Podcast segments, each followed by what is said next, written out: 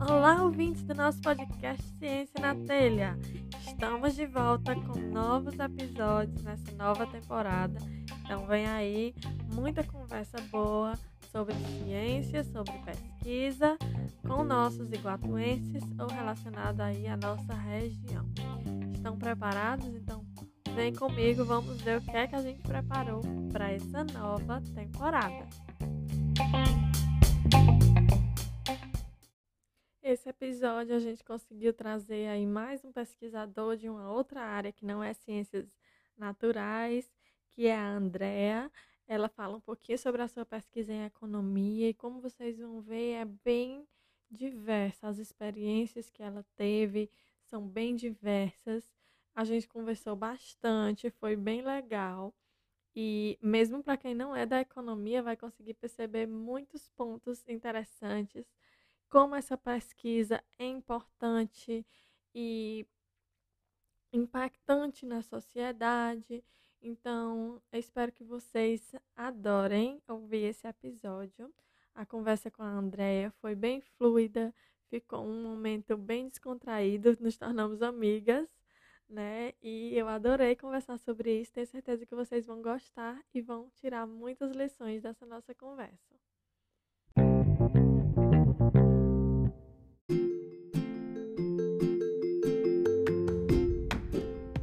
Andréa Silva é filha de Francisca e Antônio Paulino, neta de Tonheira e Raimundo.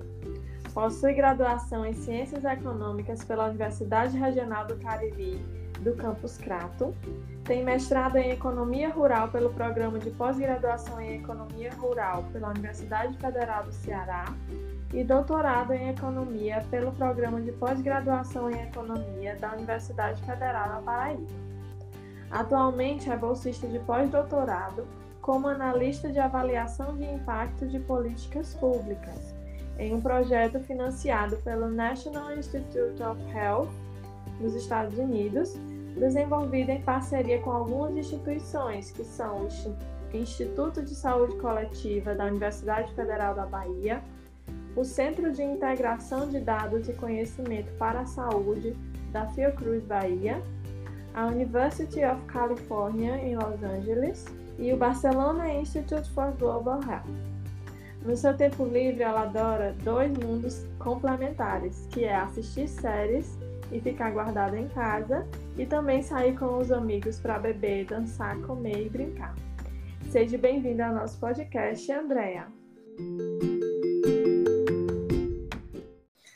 Olá, Raquel. Obrigada, de antemão. Obrigada pelo convite. Você lendo toda essa minha apresentação, às vezes é, fica. Nem acredito que sou eu, acredita nisso? Mas, caramba, muito feliz pelo seu contato. E vai ser legal. Vai ser legal nessa conversa.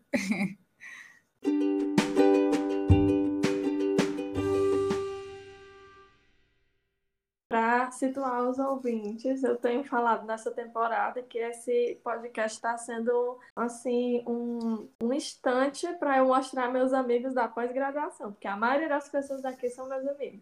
A Andrea é uma exceção, mas ela vai virar minha amiga, a gente já tem certeza. certeza. então, ela é amiga de uma amiga, e aí, quando eu estou falando isso agora, eu queria dar, esse detalhe de bastidor para vocês. Quando eu tô no Instagram, o Instagram não é mais um, um momento que eu tô só relaxando. Eu fico vendo as pessoas e aí eu fico pensando em potenciais convidados. E aí uma pessoa postou ela, uma, uma amiga nossa em comum, e aí quando eu vi, a menina é doutora, aqui fazendo pós-doutorado, é uma convidada incrível para o nosso podcast. Então, essa exceção, vou botar aqui entre aspas, que está aqui vindo falar com a gente hoje sobre economia, que também é um tópico que não aparece tanto nos nossos últimos episódios. É, e aí, para começar, eu queria que tu falasse para a gente como é essa tua área de pesquisa, o que é que tu faz. Eu escolhi economia, né, é, por falta, eu acho que a intenção inicial era administração, mas acabou que o objetivo de ir para a universidade quando apareceu a oportunidade, e me lembro como hoje, estudante do Rui Barbosa, como a maioria dos iguatuenses, é, entraram em contato com a universidade ou com a escola e foram lá pegar as fichas de inscrições, né? Então, das ofertas que tinha lá, o que mais me identificava era economia, né? Porque eu vi que era matemática e história. Então, fui para essa linha. Vim, saí do, do Iguatu com 17 anos, é, primeira vez saí de casa, vim para o Crato, atualmente moro no Crato, então vim fazer graduação e assim, eu, eu costumo dizer que eu acho que a economia foi me escolhendo, assim, não foi me moldando para chegar aonde eu cheguei hoje. É, porque onde tinha oportunidade, eu estava dentro. Era, era, essa minha, minha, sempre foi minha, minha estratégia, acho que até mesmo inconsciente. É, aparecia uma bolsa de pesquisa, entrei, aparecia monitoria, entrava. Então, eu fui entrando na pesquisa meio que por oportunidades que me foram surgindo.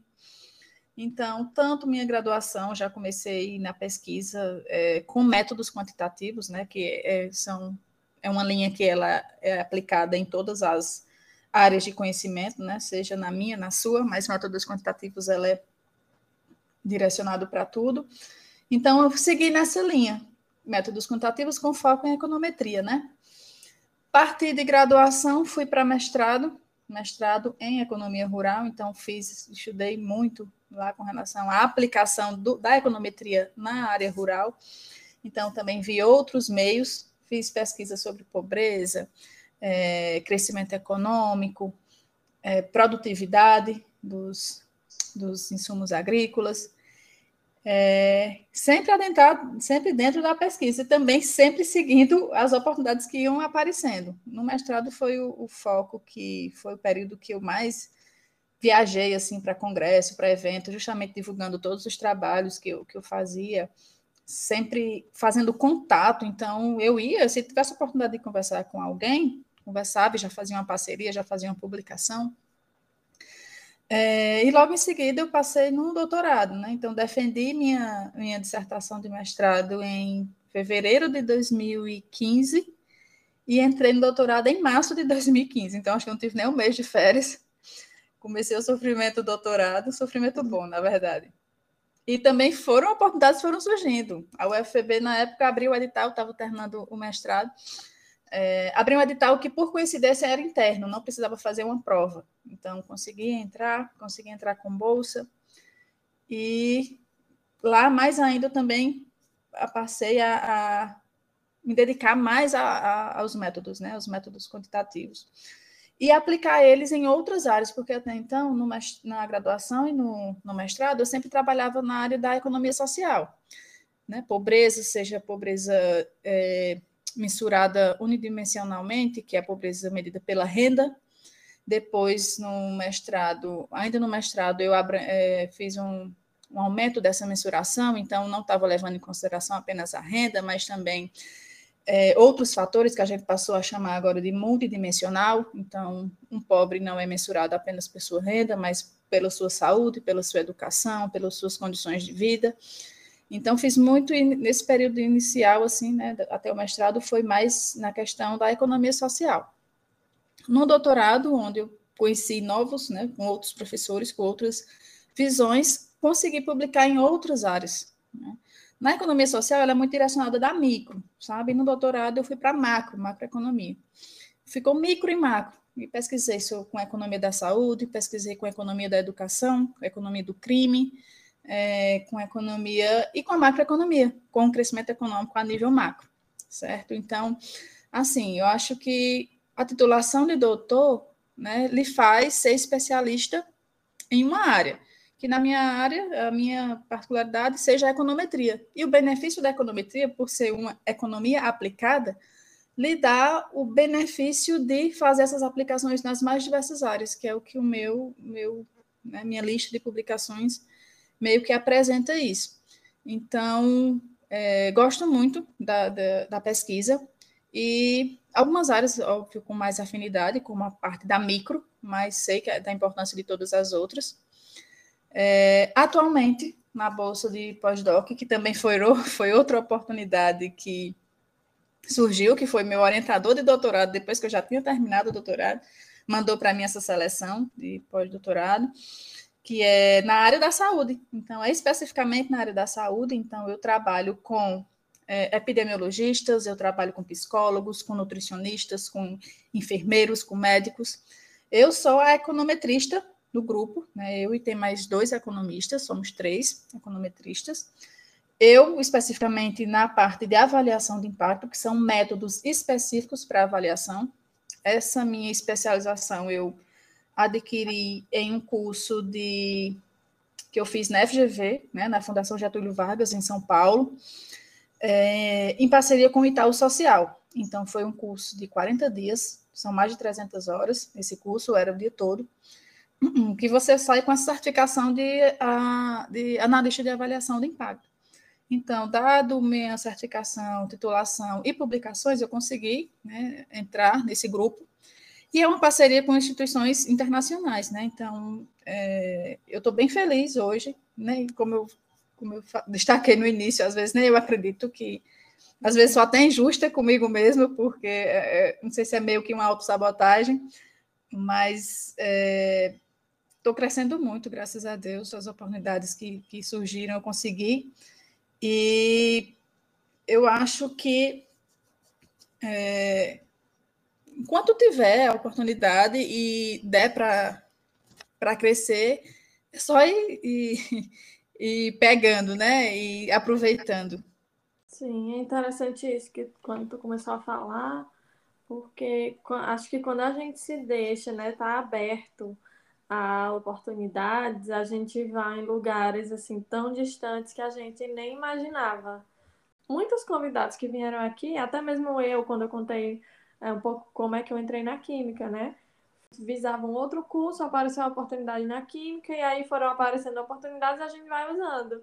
Isso. E vai nos dando muita experiência em outras coisas, e vai levando para esses lugares. Né? Isso. Agora, sim, não posso negar que o incentivo financeiro também era um grande atrativo, né? Porque tudo tinha bolsa, então só dava para ir se tivesse bolsa. Então, caramba, se eu sou financiada para estudar, por que, que eu não vou aproveitar, né?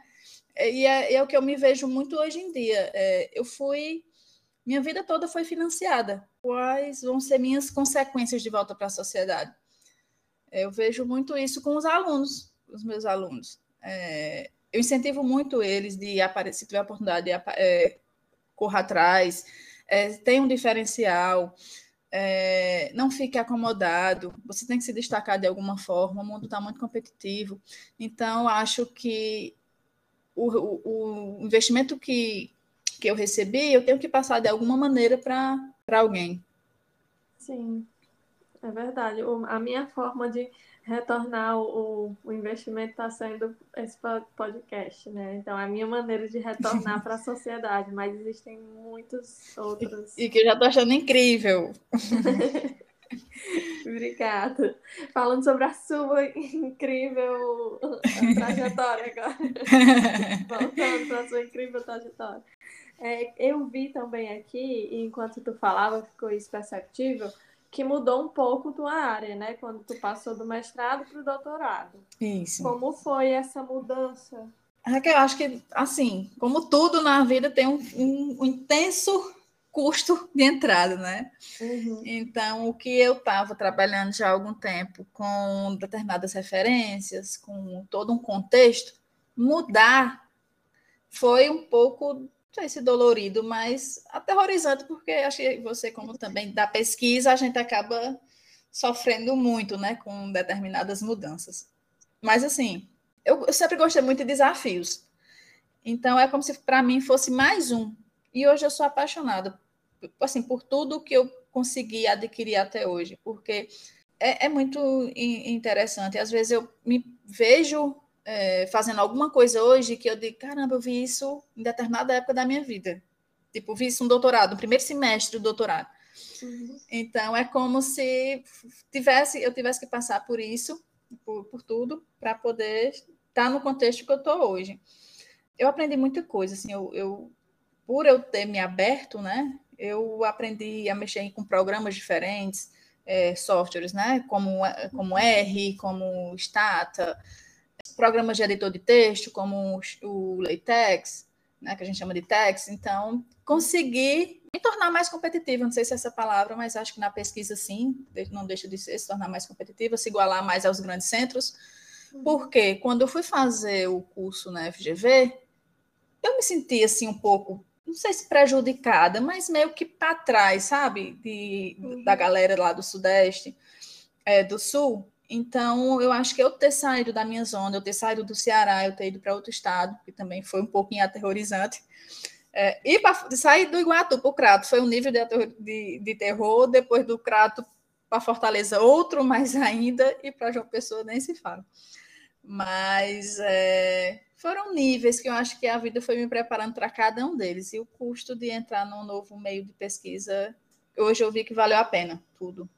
Para linkar com essa pergunta agora, eu vou pular bastante aqui o nosso roteiro e te perguntar quais são as tuas perspectivas de carreira, se tu pretende continuar nessa área, se tu pretende continuar como pesquisadora ou professora. É, a educação ele tem um tripé, né? Você uhum. sabe também com relação à pesquisa, ensino e extensão. Eu sou muito apaixonada pela pesquisa, sou muito. Eu passo um dia assim mexendo nos meus dados, é, investigando variáveis, investigando modelos. É, os econometristas, ou quem trabalha com dados, a gente sempre quer aquele quantidade de estrelinhas no, na significância dos nossos modelos.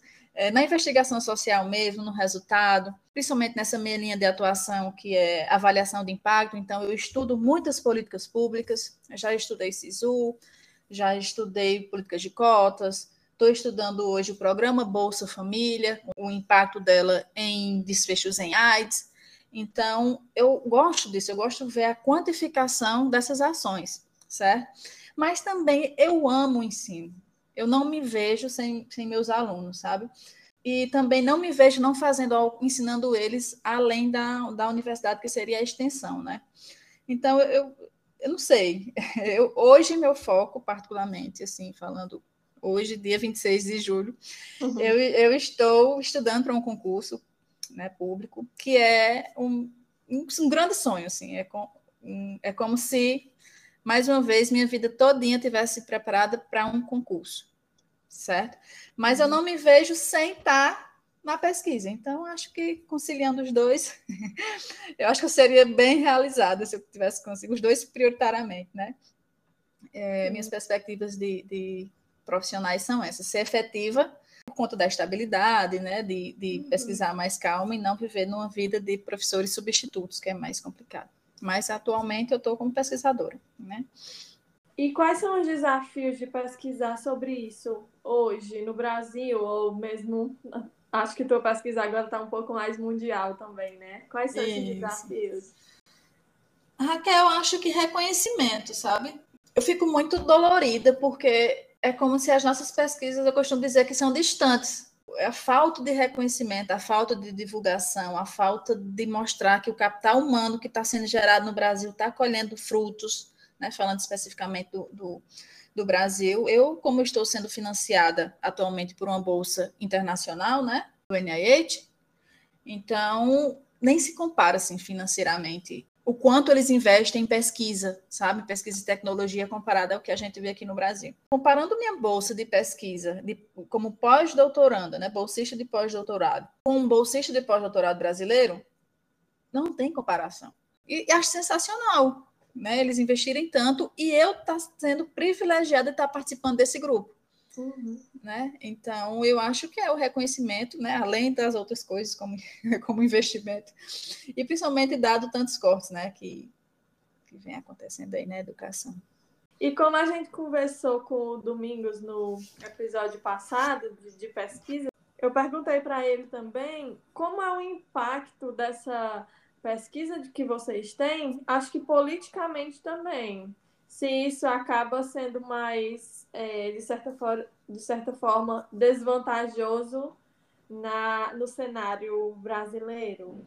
Vai depender do, da publicação que você desenvolve. É, uma coisa é você desenvolver um trabalho mais tranquilo, que não tenha tantos resultados empíricos que você consiga provar que de fato houve algum efeito que pode mudar algum resultado, é, de um trabalho mais frágil.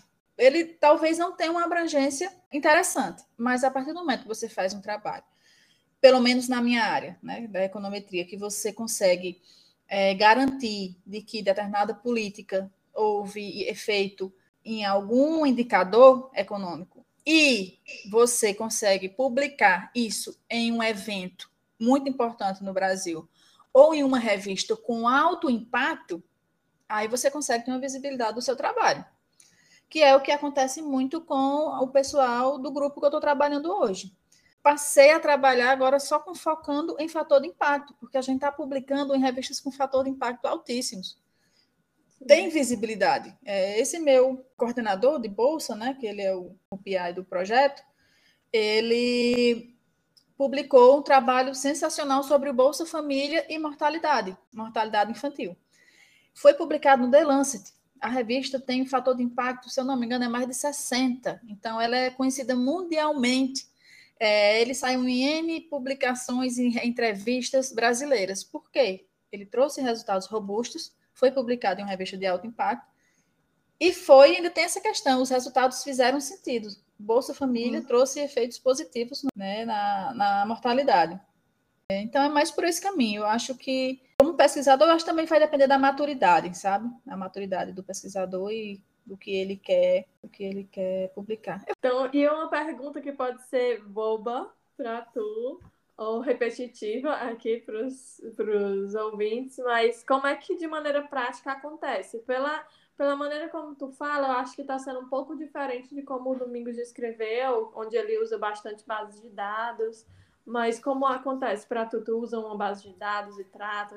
Sim, exatamente. Não, os trabalhos empíricos eles são baseados em evidências, né? A gente trabalha com mensurações mensurações a nível, a nível individual, a nível municipal, a nível escolar, então depende, depende do que você está é, tá como desenho de estudo. Eu sempre trabalho com base de dados. Né? Meu, meu, meus estudos eles sempre são fundamentados em base de dados, seja das mais, dos mais diversos tipos de base é, secundária. Bases primárias são bases coletadas pelo pesquisador. Normalmente, entre acontece muito na área da saúde, né? Na, na, na ciência social também tem muito, mas eu não sou a típica pesquisadora de trabalhos primários, de aplicar questionário, não. Eu sou mais. Sempre trabalhei com dados secundários, dados do censo, é, enfim. Então, os pesquisadores brasileiros, especificamente, falando por mim, da minha experiência, a gente meio que sofre um pouco para mensurar esse, essas avaliações que a gente busca trazer. É, hoje eu trabalho com uma base de 114 milhões de indivíduos, que é a base do cadastro único, que ela é linkada com desfechos em saúde, que são as bases da, da saúde disponibilizadas pelo Ministério da Saúde, e elas são do SIDAX, né, que é, o, é quem disponibiliza para os pesquisadores que têm é, vínculo de pesquisa lá. Então, é isso, você tem o seu desenho de estudo, você, aliás, você só desenha você só tem o seu objetivo de estudo se você tiver os dados para fazer essa análise.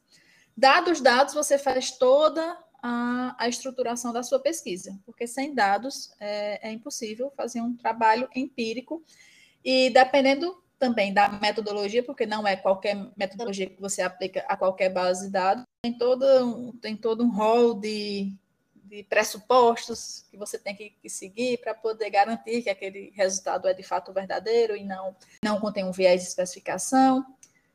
É interessante, o resultado final é, é lindo, mas até chegar lá é um pouquinho custoso. Esse, esse meu artigo mesmo que eu estou finalizando no pós-doc já está com um ano e meio que eu estou com ele. Então, é isso, né? Uma base de 114 milhões de indivíduos, com N problemas, questões né, de base mesmo, base secundária, que acontece com qualquer base, mas a gente tem que, tem que tratar de uma forma, tem que aplicar uma metodologia e segurar que os resultados são robustos e que não tem viés de especificação. É mais ou menos nesse sentido. Aí a gente consegue responder algum problema, alguma questão, alguma problemática que a gente está investigando. Legal. Aqui, vou deixar aqui o parênteses para as pessoas aí da química ou biologia que trabalham com três materiais diferentes e cinco concentrações diferentes, estão achando que tem muito dado. É a base de dados de milhões. Literalmente, a base de é. dados de milhões. Meu, computador, meu computadorzinho ele não suporta. Eu trabalho com servidor remoto, tá? Eu tenho acesso ao servidor lá na Bahia, lá em Salvador. Hoje eu moro no Crato, mas eu tenho acesso ao servidor pelo meu computador e eu mexo lá, mas aqui. Porque lá suporta, aqui ele não suportaria essa base. E quais são pontos positivos dessa área? O que é que tu mais gosta de estar trabalhando com isso? É, especificamente na economia da saúde, né? Então, eu estou aplicando os pontos positivos é que eu estou aprendendo muito muito, e eu acho que essa interdisciplinariedade né, de, de economia, de, de saúde, é sensacional, porque para mim a ciência se complementa. Né? Uhum. É, eu estou tratando de métodos que são aplicados a qualquer área, e eu estou sendo né, é, financiada para produzir conhecimento, é, para mim é, é, incrível, é incrível estar é, tá, tá nesse, nessa produção científica, né? É, trazendo evidências que uma política pública está de fato sendo efetiva nos seus objetivos.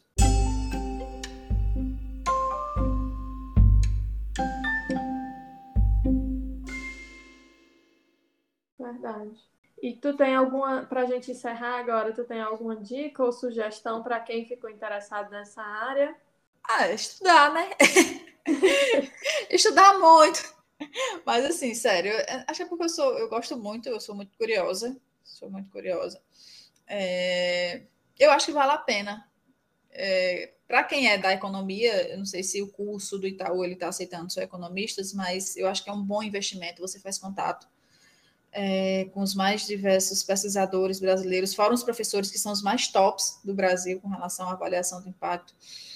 É, lê o livro do Itaú de avaliação, entender o que é de fato uma avaliação de política pública, que existem é, meios corretos, né? não é só uma, uma simples ver que houve uma aplicação de uma política e já é, houve alguma alteração no indicador econômico é, desses beneficiários dessa política, que de fato essa política foi, foi benéfica, não, tem que fazer todo um estudo empírico, um estudo empírico por trás disso. Então é só estudar, se dedicar, para quem tem interesse, que as coisas fluem. É isso aí, tem que estudar. E eu achei interessante esses dois episódios, com esses dois economistas aqui da nossa região, que do, acho que do mesmo jeito que quando se fala química, as pessoas pensam em fazer bomba, eu acho que quando fala economia, as pessoas acham que é apenas sei lá, ser contador. Poupar, fazer... poupar tu economiza dinheiro. É. Por que, que não produz moeda? Como, por que, que não só imprimir moeda? Desse jeito as perguntas.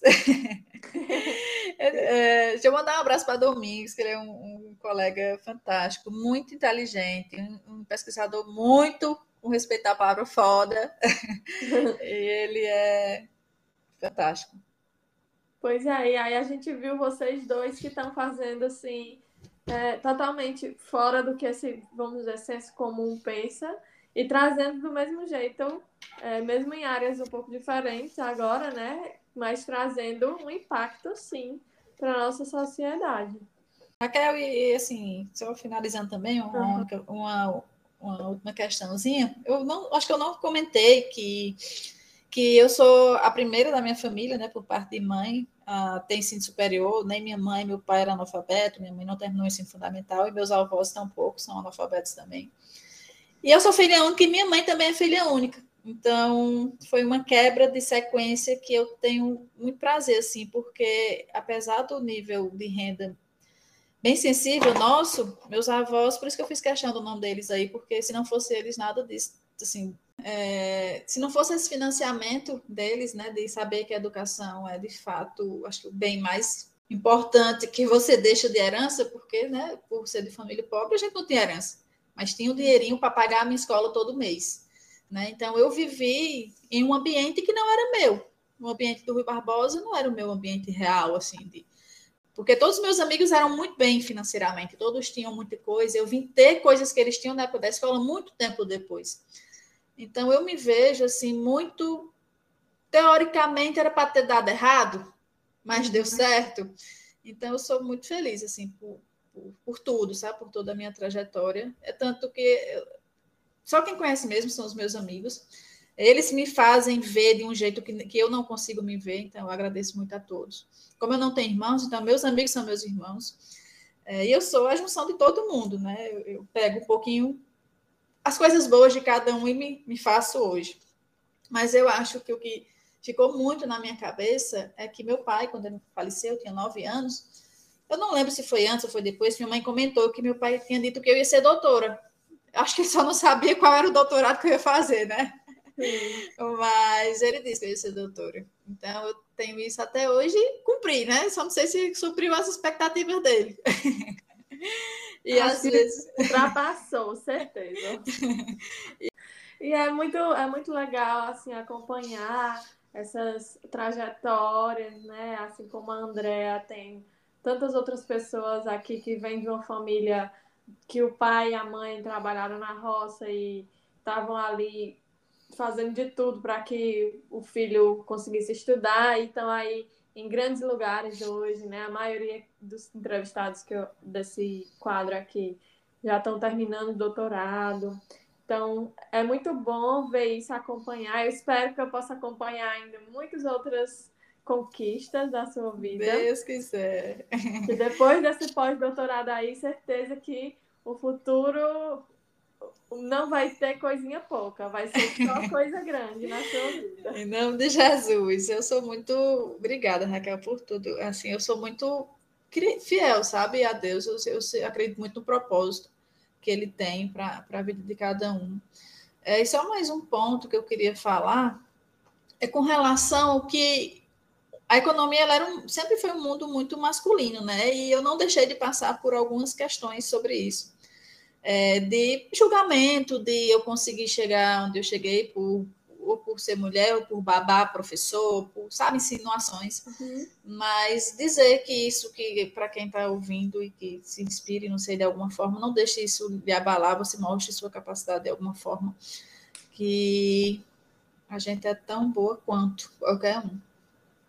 Isso, exatamente. Então, muito, muito obrigada por ter compartilhado sua história, sua pesquisa com a gente. Estou muito feliz da sua participação. E como eu falei, eu espero continuar acompanhando sua trajetória de sucesso. Ah, eu que agradeço. Eu fiquei muito feliz de saber que existe uma doutora em Química morando, né? Tão longe. eu não conhecia, conhecia sua irmã, mas eu não lhe conhecia.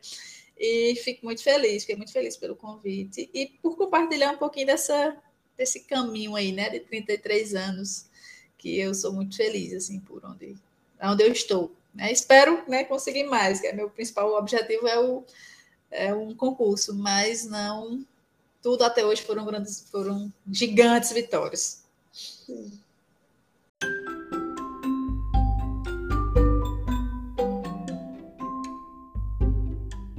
E aí, meus cientistas, o que acharam do episódio?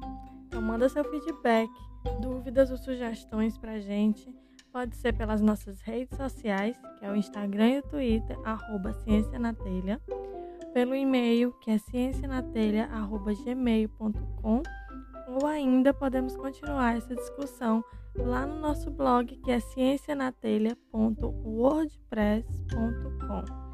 Então espero vocês no próximo episódio